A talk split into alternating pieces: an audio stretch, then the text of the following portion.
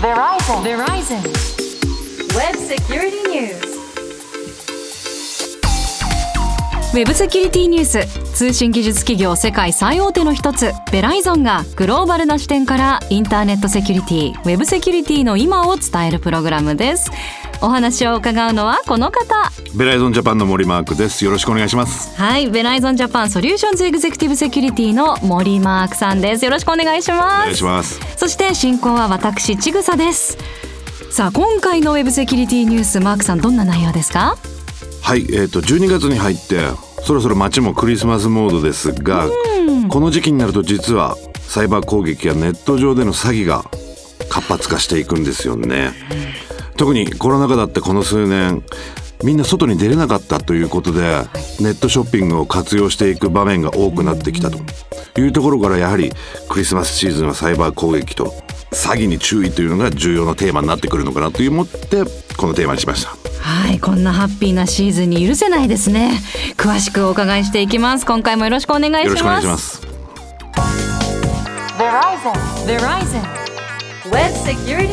す。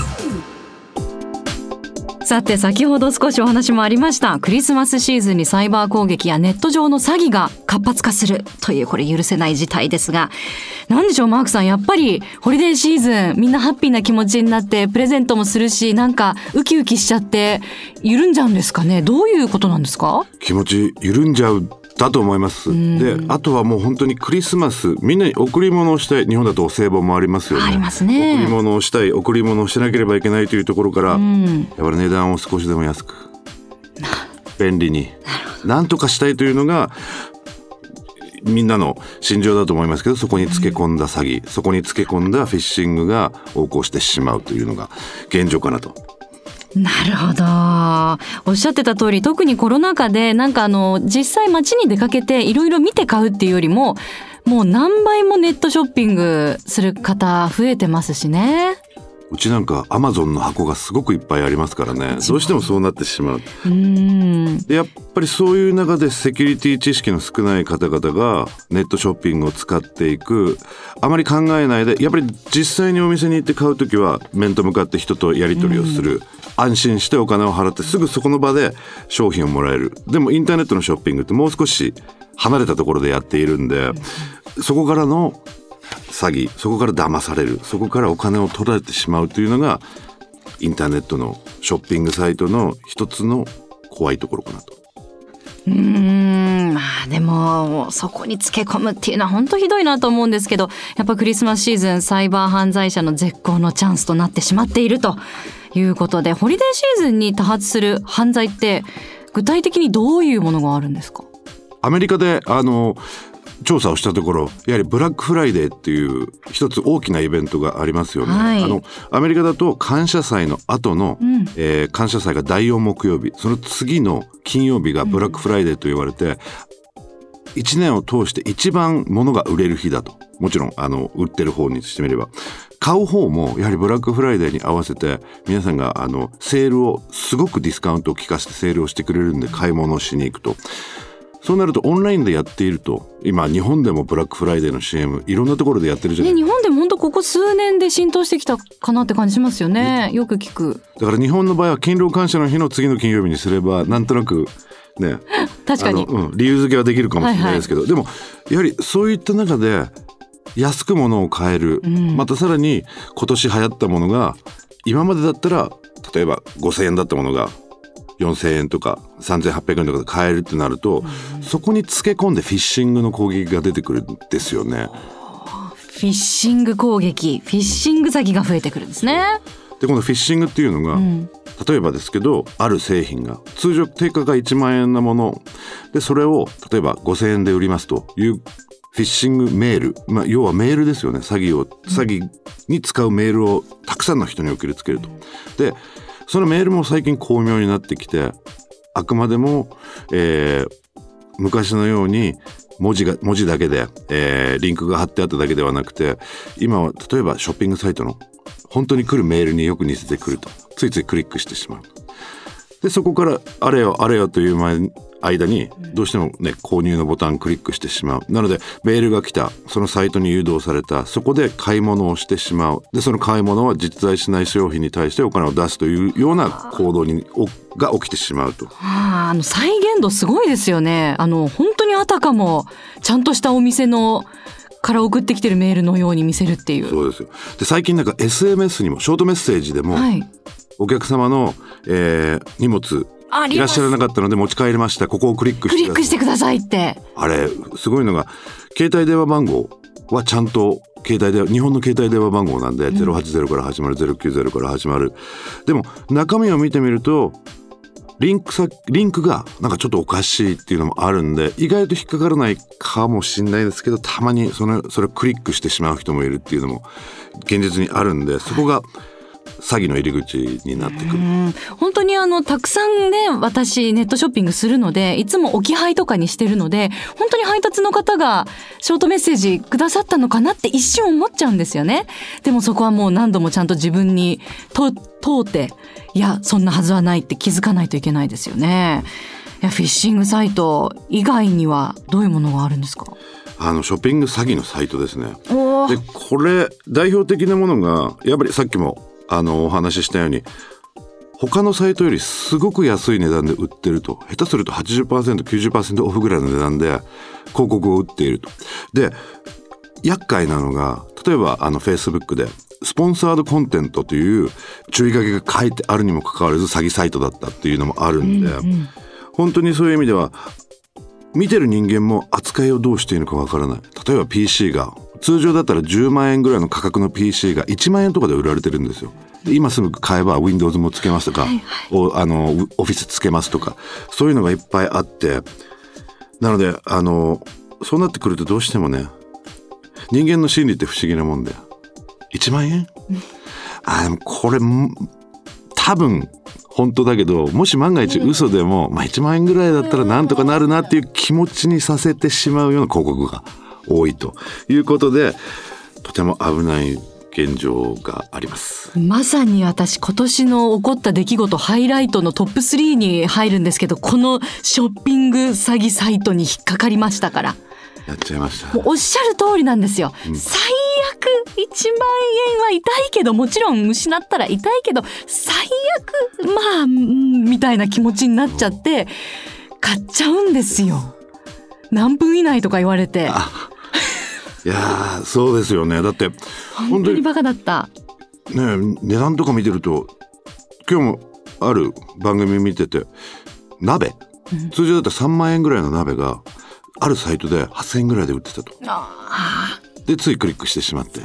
1ヶ月経っても商品届かない。うわそれも同じで同じ電話メールしても。帰ってこない。何も来ない。で私なんてもうそのサイト探そうと思ったら二度とその自分が買ったサイトにたどり着けなかったんですよ。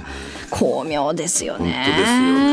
ねもうそういう詐欺に対してもう私は本当自分が経験したのでもう二度とと思うんですけどあのやっぱまだねそういう経験なさってない方は特に気をつけ方わかんないじゃないですか。どういうところに注意が必要なんですかね？まずあの一個すごい簡単なのがフィッシングに対する攻撃の特色を見ているとフィッシングのメールとかって必ずリンクを貼ってくるんですよ。なぜならフィッシングメールだからリンクを貼らない限りその人を誘導できない、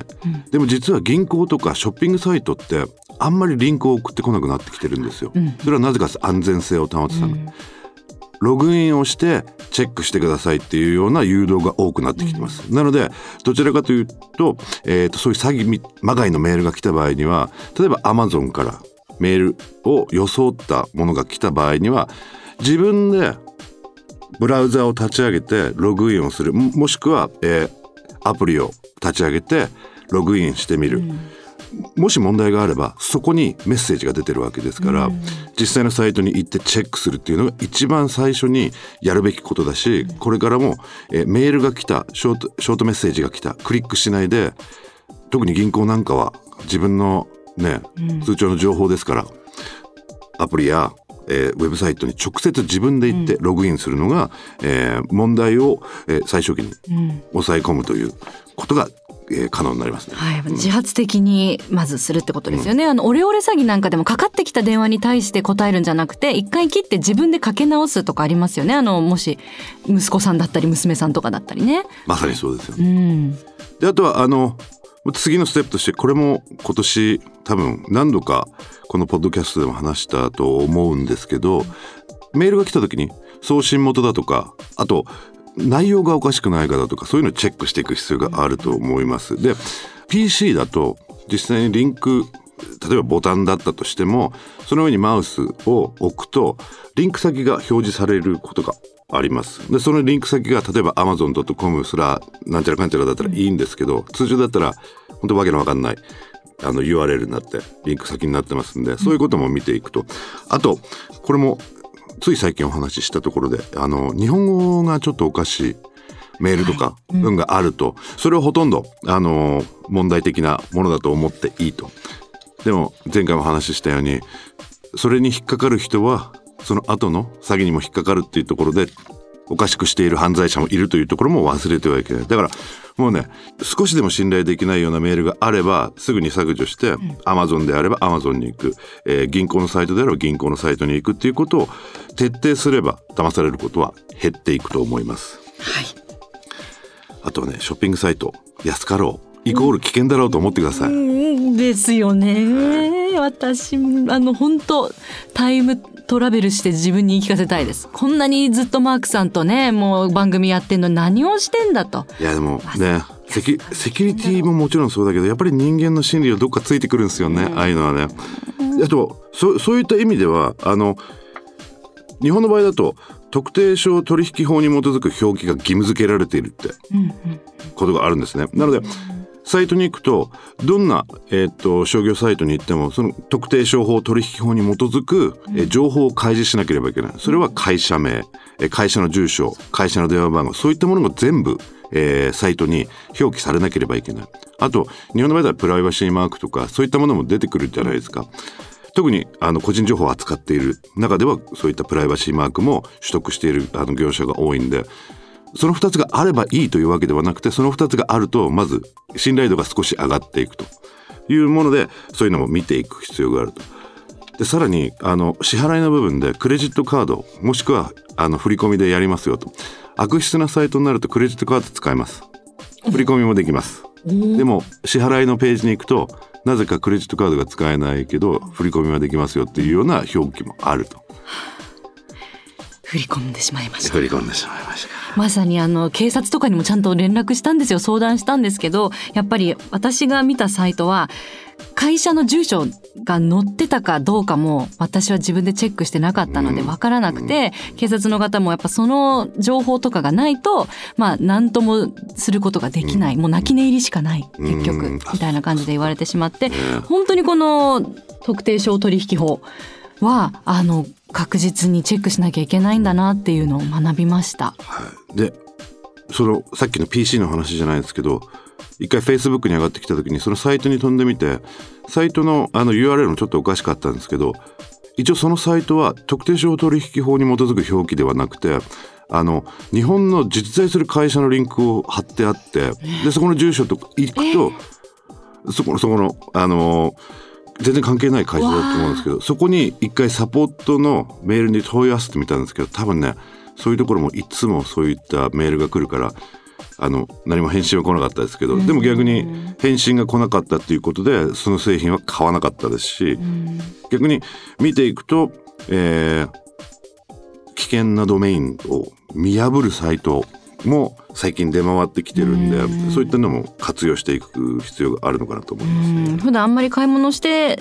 ないサイト？あんまり買い慣れていないサイト使い慣れていないサイトとかで買い物する場合は特に気をつけた方が良さそうですね。ですね。うん、で今回あの2022の DBIR の中でもこのフィッシング攻撃による、えー被害、えっと、トップ4に入ってます。なのであのもちろん一般的一般人もそうですけど会社で働いてる人たちもみんなこういったフィッシングに引っかかってるのは実在だということでやっぱりどうしてもフィッシングっていうのはメールが来る SMS が来る何かが来た上でこっちが次のステップに持っていかないと成立しない犯罪じゃないですか、だから我々がもっとどんどんどんどん気をつける必要がある。また情報漏洩あの DBIR で取り上げてるのもえ約6割が、えっと、人的要因の、えーが原因で、えー情報漏洩をもしているということでやっぱり最終的にはこういった詐欺だとか、もんあの情報を開示してしまうところは一人一人我々が気をつけなきゃいけないっていうのが一番大きなメッセージかなというふうに思いますね。こういう詐欺に対して個人ではどうすればいいですかね？個人的には今日あの多分、えー、Google で検索していただければ、えーすぐ見つかるものなんですけど総務省が国民のためのサイバーセキュリティというサイトを立ち上げています。であのここのサイトも意外と簡単にまとめてあって例えば今の、えーまさに、えーネットショッピングの詐欺そういったところもあのクリックできる、えーリンクが貼ってありましてたくさんの情報があります。なのでパスワードだとかそういったことも話してくれるしやっぱり、あのー被害に遭ってる人たちの事例などをピックアップしてくれて、えー読んでいくとこういうふうに引っかかんない方がいいなっていうところも見えます。であとは警視庁警視庁インターネットトラブルってえー入力してもらえると、えーそのリンクが出てきます。で警視庁のサイトなのであの相談ができたり、あのー相談内容の事例などもたくさん出ていたりするんで。でさっき千賀さんがおっしゃった通りどこを見ればいいのかっていうのが見えてくる可能性がありますが、特定商取引法に基づく表示、必ずなければいけない。これ日本の法律で決まってる。ないとその、えー取引をしてはいけない業者だっていうことがあるしあとね他にもいろいろな面白い事例がありました、えー出会い系サイトへの誘導芸能人からメールが来た私今悩んでるのよね。相談乗ってくれない？えどうしたの？ここで話するのもなんだからちょっと私が使ってるサイトで話しましょう。それ それそういったのもありますんで、まあ、そういう詐欺もどんどん増えていってますね。であと詐欺サイトチェッカー。という民間企業が運営しているあの怪しいであろうサイトをリストアップしてくれるサービスを展開しているところがあります。であのこれどうやって使うかっていうと自分が怪しそうだなって思ったサイトの URL をコピーして、でこのサイト詐欺サイトチェッカーというサイトに行ってこペーストしてチェックすると安全か危険かすぐ出してくれるみたいな感じなんで。そういったものがいっぱいインターネットにはありますんでその3つ見ていただけると意外と詐欺に対しての防御はできるかなと思いますね。だいぶ違いますね。これ見てるのと見てないのとはね。あの会社でもあの小さい規模の会社特にあの会社の備品をネットショッピングで買ったりとかじゃあモニター大きいの買いましょうとか会議で使うこれ買いましょう。ネット使う方も多いと思うんですけれども、まあ、大企業でも同じですよね、組織でできる対策って何かあるんですか？大きい組織になってくるとやっぱりフィッシングのトレーニングを実施するのが一番重要かなと思いますね。あのフィッシングトレーニングってやっぱりみんなが思っているより実は多くの人がクリックしてる。統計を見ると1%から4%中には10%の、えーこのトレーニングをやってる人たちが引っかかってしまうっていうことも出てきてるんでそういったトレーニングをやっていってそこから、えー直していく。でトレーニングをしてクリックしてしまった人は悪者扱いしないでなんでいけないのかっていうことをきちっと説明した上で例えば半年後にもう一回計測してみる。で1回目の計測と2回目の計測がどういうふうに違うかっていうことも見出したことで最終的にどういうポリシーにしていくかっていうのを考える必要がありますね。でもちっちゃい会社はちっちゃい会社でみんな顔見知りになってるから、例えば10人100人ぐらいの会社までだったらみんながみんなを知ってるわけじゃないですか。だからそれでもう声を掛け合って、特に何かを買う時に決まったサイトに行って買いましょうと、会社のポリシーとして作ればいい。で日本のオフィスサプライを売っている会社いくつか大きなところあるじゃないですか、はいはい。そういうところ使っちゃって安心に取引できる、下手するとあの営業来てくれるところもあるんで顔を見てそういうものを買うっていうのも一つ手かなとは思いますね。はい、まあ、企業も個人も、まあね、ホリデーシーズンは楽しみつつもサイバーセキュリティに関しては気を引き締めていきましょう。行きましょう